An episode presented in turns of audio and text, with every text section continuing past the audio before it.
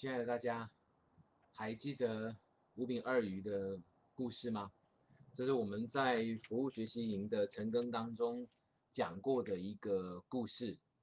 呃，耶稣把五个饼、两条鱼变成可以喂饱五千个人、五千个男人的食物。这个故事应该还有印象吧？那是在一个傍晚。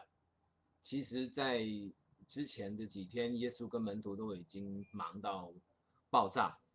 就在这个傍晚，好像是加班一样。嗯，耶稣对众人讲完了道，然后门徒就觉得好像需要休息一下，所以在傍晚快讲完道之前，跑来跟耶稣说：“老师啊，那个，诶，傍晚吃饭时间快到了哦，可不可以，我们就就让这些人都离开，到附近的村子里面去找吃的。”不然晚餐怎么办？他们饿肚子。耶稣这样回答说：“你们给他们吃吧。”哇塞，耶稣好像像一个 不太体恤员工的老板那样子，已经累那么多天了，还要加班。可是如果你还有印象的话，最后这个五千个男人，甚至加其他更多的人，可能六七千个、八千个，他们吃饱的关键是什么？他们吃饱的关键其实就是。耶稣告诉他们说：“你们给他们吃吧。”然后就有蛮听话的这些门徒赶快去到处找食物。开玩笑，要找足五六千人吃饱的东西哪那么简单？哎，这时候刚好就他们找到了一个小男孩。这个故事叫五饼二鱼，就是他身上刚好有两天份的便当，五个饼两条鱼，他愿意把它拿出来分享，分享给在场的这些人吃。那不知道哪来的信心，这些门徒不知道哪来的傻劲。耶稣说：“你们给他们吃吧。”他们就去找食物，也找来了。在耶稣祷告之后，五千个人吃饱了，最后剩下的零碎还装满了十二个篮子。这个是大家吃饱的那个关键。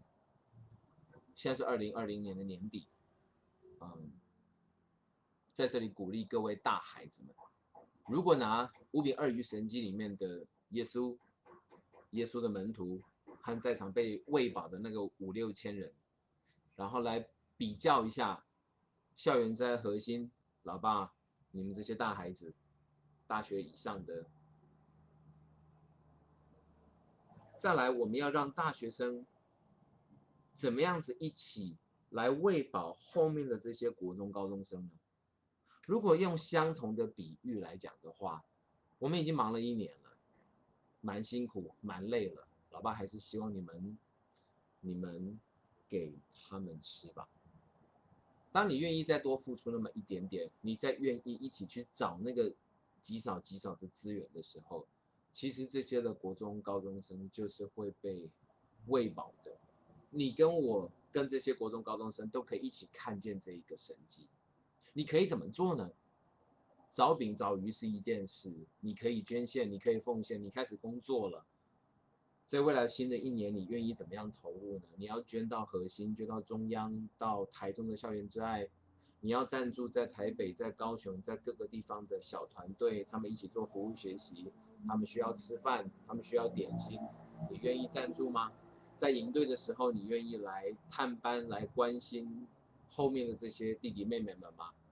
在各地服务开始进行的时候，你除了愿意赞助金钱，你也愿意来陪伴他们吃一顿饭吗？我相信这些都是让所有整个的团队，甚至是让后面弟弟妹妹们吃饱的关键。你以前在服务营里面，你听见过这个故事，你也体会过被喂饱的感觉。试试看，二零二一年，你一起来，让大家都被喂饱。祝福大家新年快乐！